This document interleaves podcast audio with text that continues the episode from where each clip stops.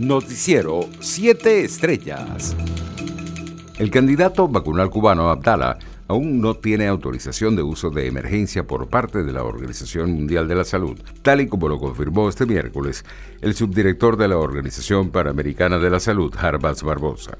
El funcionario hemisférico combinó al gobierno de Nicolás Maduro a ofrecer información transparente sobre las razones que motivaron el uso del biológico cubano en el marco de las jornadas de vacunación contra el coronavirus en el país. Por su parte, el presidente de la Federación Médica Venezolana, Douglas León Natera, pidió este miércoles a la población no inyectarse la vacuna cubana en pruebas Abdala, en vista de que el producto biológico experimental no ha sido autorizado por el Centro de Control de Medicamentos Cubanos ni por la Organización Panamericana de la Salud.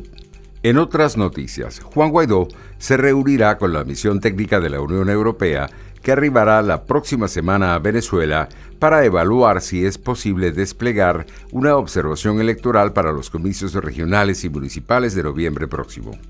La Comisión Presidencial para la Reforma Judicial tendrá competencias para destituir jueces u otros funcionarios que sean responsables del retardo procesal en el país, así como revisar planes de jubilación y otros aspectos tal y como lo avisó el diputado Julio Chávez, quien forma parte de la instancia creada por Nicolás Maduro.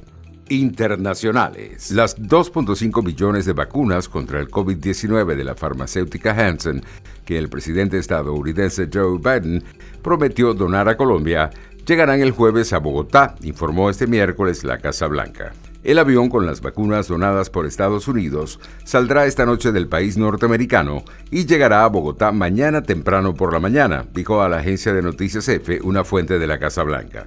Por su parte, la Corte Suprema del Estado de Pensilvania, en Estados Unidos, anuló este miércoles la condena por abusos sexuales contra el cómico Bill Cosby, ícono de la cultura popular estadounidense y que hasta ahora estaba encarcelado en una prisión estatal cerca de Filadelfia.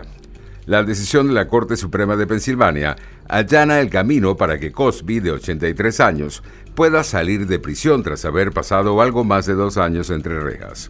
En otras informaciones, el cambio climático alterará de forma dramática e irreversible la vida en la Tierra en los próximos 30 años, agravando desde la escasez de agua y la malnutrición hasta los éxodos y la extinción de especies, según el borrador de un informe clave de la ONU obtenido por la agencia de noticias AFP. La vida en la Tierra puede superar un cambio climático de envergadura evolucionando hacia nuevas especies y creando nuevos ecosistemas, según el resumen técnico de este borrador de 137 páginas.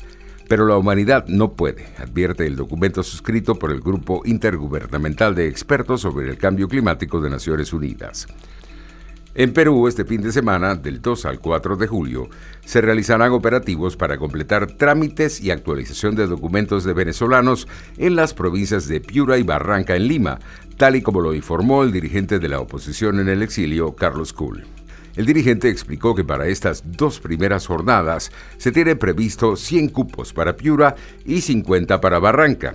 Entre los trámites que se realizarán están certificación de licencia de conducir, acreditación de identidad, carta de soltería y legalización de títulos universitarios no técnicos. Economía.